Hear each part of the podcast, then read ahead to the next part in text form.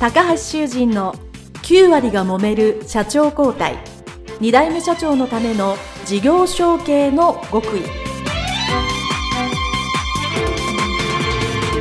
この番組は2代目社長専門経営コンサルタント高橋修人が経営に悩んでいる2代目社長やこれから社長になる後継者に向けて経営力を伸ばし会社を引っ張れるリーダーシップを身につけるための番組です。これまで数百社をコンサルティングした実績から2代目社長ならではの悩みを知りその解決のための独自理論によって2代目社長もまた従業員も幸せに仕事ができることを目指した内容です。皆さんこんにちは。事業承継コンサルタントの高橋修人です。えー、本日は2020年第1回目ということですので、えー、今年のですね、事業承継の全体に向けた見通しというかね、雑感も含めて、えー、お話をしていきたいと思います。えー、皆さんですね、お正月はどのように過ごされたでしょうかね。まあ、私はあの、毎年ゆっくりさせていただいてるんですけども、えー、このね、2020年という年がやっぱり、大きく変革する年だというのはですね、えー、皆さん、なんとなく感じているところではないかなと思います。えー、もちろん社会的にはね、あの、皆さん楽しみにされているオリンピックもありますし、えー、いろいろな、えー、事業、行事が、えー、皆さんのところにもあると思います。ひょっとしたら今年が〇〇周年っていうね、会社さんもこの中には、えー、お聞きの皆さんの中にはいるんじゃないかなと思います。えー、またですね、えー、今年、もしくはまあ、そう、どこかのタイミングで、えー、いよいよ社長交代をするというリスナーの方も、えー、いらっしゃるかと思います。えー、そのですね、えー、様々なタイミングがあると思うんですけど、えー、まず、えー、その2020年の事業承継をするとき、いくつかの、えー、キーワードが、えー、出てくると思います。まず一つはですね、昨年一昨年に引き続いて、事業承継に関する施策というのがですね、かなり拡充をされる見通しです。えー、いろいろされるようですね。えー、代表的なのはですね、事業承継補助金というのが、えー、まだこれ確定ではないんですけども、えー、2020年度、えー、令和2年度ですね、も、えー、引き続き補助金があるという方向ですし、えー、もちろん、そのさらに昨年よりも様々なものをですね、拡充する方向となっています。これ、あの、まだ、え、正式決まりではないんですけど、えー、現在まあいろんな情報ですね、政府から出てる情報を見ていると、えー、普通に事業承継ですね、お父様から息子、息子に娘にっていう、いわゆる親族内承継をするというだけではなくてですね、えー、今後はベンチャー型事業承継っていうのをね、特に経済産業省なんかは昨年、一昨年ぐらいからどんどん使っているんですけども、このベンチャー型事業承継っていうのは、えー、今ある事業をそのまま引き継ぐだけではなくて、プラスアルファ何か新しいことをする。新しい事業ですよね、ベストなのは。っていうのをするのを、まあ、ベンチャー型事業承継というふうに言っております。えー、まあ、これ私の感覚なので、ひょっとしたら、えー、そうじゃないと思われる方もいるかもしれないんですけども、えー、通常型事業承継で言うとですね、やっぱり、えー、先代、先々代がですね、作ってきた事業をしっかり守って、で、えー、会社もえ雇用も守ってですね、えしっかり堅実に、え経営するというのがまず、え私の事業証券のコンサルでまず最初に言うのはそれですね。え何か気をてらったことではなく、え経営としての王道をしっかりやりましょう。それをやった上で、えプラスアルファ新しいことっていうことになりますので、えまずそれをしっかりしようというふうに、え言うのは間違いないと思うんですけど、やっぱりですね、その同じものを同じものにやれというふうに言われるとですね、まあ後継者、私も後継者時代、えー、わかるんですけども、それじゃあなんか、えー、やる気が起きないというか、えー、面白くないということで、えー、ついつい新しいことをやりたくなるというので、その新しいことをやるという表現をベンチャー型事業承継というふうにね、あの、表現しております。とはいえですね、私はあの、後継者、後継社長の方ですが、何か新しいものに取り組むというのは、私は、それはそれで賛成しているんですね。企業が、えー、長く、長期にわたって成長するには、同じことをしているだけでは、いつか右肩下がりになります。ですから、えー、これは、新事業とまでやらなくても、新製品でも、新サービスでも、もしくは、えー、やり方の改善でも構わない。効率化でもいいと思います。でそういうことをですね、えー、後継者、後継社長が積極的に取り組むということに関しては、えー、私は良いと思います。まあ、ただしですね、新しいことをやるということは、えー、常にうまくいくわけではありません。まずやっぱり、失敗と言ったら大げさですけど、えー、課題にぶち当たってうまくいかないなと。そのうまくいかないなと思うことが実は大切なわけですね。じゃあ、これをどうしたらできるだろうか。どうやったらうまくいくだろうかっていうところに実は、えー、経営を学ぶ重要性があるので、えー、新しいことをね、何か少しやり始めるというのは大切だと思います。ですから、このベンチャー型事業承継することに対して、えー、事業承継補助金を、えー、少し多めに出そうと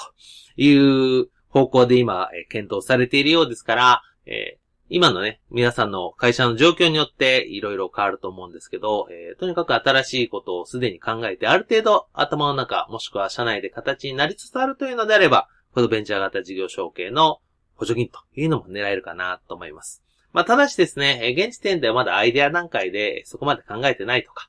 えー、現時点の経営がですね、ある程度安定しているところであれば、無理に急いで、要は補助金に合わせてですね、事業を考える必要はないので、えー、安定している企業であれば、それよりももっと社内の内部をしっかり固めることの方が優先だというふうに言えると思います。えー、そして二つ目ですね、えー、この2020年の事業承継で活発になっていくだろうなっていうのが、これが M&A です。で、これなぜかというとですね、以前私の先月もメルマガで書いたんですけども、この M&A と同じような、もしくはそれをうん、そうですね。裏支えするような方針として、えー、国がですね、廃業支援というのを進めようとしています。えー、これは後継者がいない、えー、企業ですね、えー。普通辞めるとなると会社辞めるに関してもかなりのコストがかかったりですね、えー、精神的にもなかなか辞めづらいんですけども、えー、そういうものに対して、えー、いろんなサポートしようと。まあ中身はまだ具体的に、見えてきてはいないんですけども、それ廃業支援をしようというふうにしてるのもあります。で、これはですね、まあ、ある程度の、え部分っていうのはどうしても、え会社として続けられないという場合は廃業するというのはやむを得ないと思うんですけども、えただにその会社が廃業してなくなってしまうと、そこに働いてる人もいらっしゃいますし、え取引関係のある方もいらっしゃって、それが全てなくなってしまうというのは大変もったいないことですので、じゃあどうするかと考えると、それを誰かが引き取っていただいて、経営を続ける。そのためには、新しい経営者が来るか、もしくはその会社ごと買ってくれる法人っていう新しい経営者っていうか、M&A をすればですね、その会社の顧客、もしくは従業員、そして経営ノウハウは守れるということで、この M&A 支援を、まあ特にマッチングですよね、やろうというふうに全体的に考えている人多いです。そして当然ここ数年ですね、え、M&A は非常に活発になってます。えー、特にスモール M&A ですね。前は何億円規模の M&A が多かったんですけど、今は何千万。一番小さいな、したら1000万切るぐらいの案件もあるかもしれません。その時で重要なのはですね、えー、買うという企業さんは多いというか、わかりやすいですね。意思表明しやすい。しかし、売るっていう企業さんなかなか言い出しにくいですし、どこに情報を流していいのかわからないということで、えー、常に売却、売る側の情報が圧倒的に不足しているという状況が続いています。ですから、えこの廃業支援をする中で、え、実は M&A もできますよということで、データベース、国の方のデータベースに、え、そういう、まあ、この企業は売却できますよと、譲渡できますよということがですね、ひょっとしたら溜まっていくんじゃないかなと。そうするとですね、え、それを買いたい、もしくは、え、それをやらしてくれという企業さんも、そこに情報が集まってくるような仕組みになってくるんじゃないかなと思います。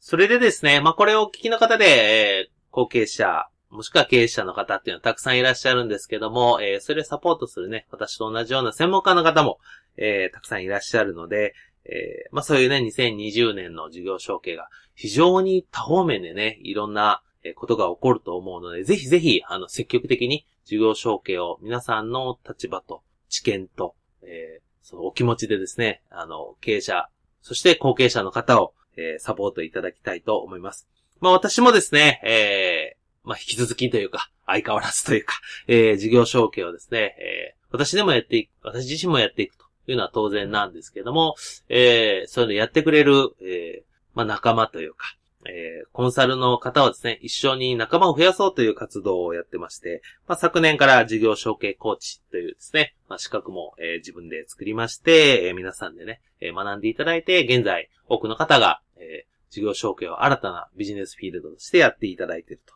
いう方は多いと思います。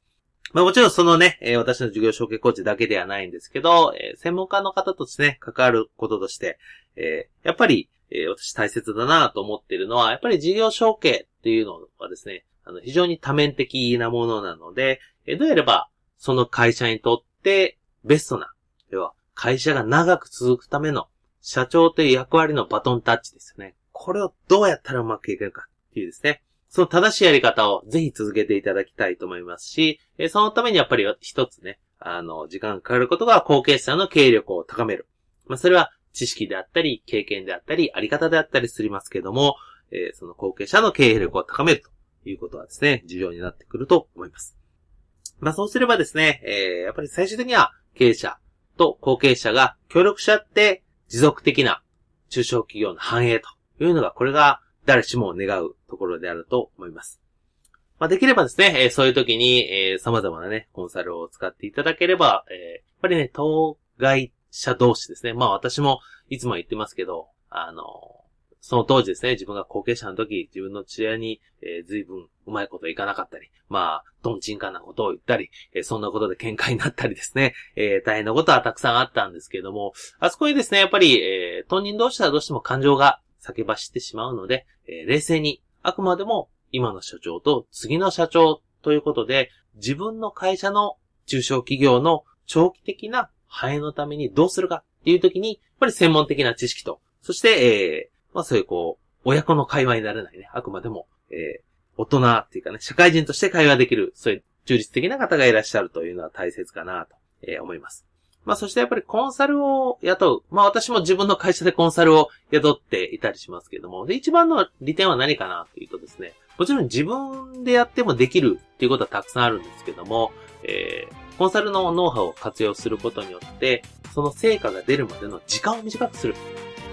なんてですね、化学物質で言うと、触媒みたいなものですよね。っていうのが私、あの、コンサルとしてね、一番重要なポイントだなと思っております。皆さんもですね、えそれぞれの、えー、立場、状況によってね、事業承継をこれを聞かれてるということは、えー、あるかと思います。まあ、2020年もですね、引き続き、え事業承継、えー、まあ、なんですね、中心的なトピックスになりますので、ぜひですし、この、えー、ポッドキャストもですね、引き続き、えー、できるだけ途切れないように毎週、えー、約束してやっておりますので、えー、楽しみにお聞きいただければと思います。えそれでは、え今回はこれでお別れとしたいと思います。どうもありがとうございました。失礼します。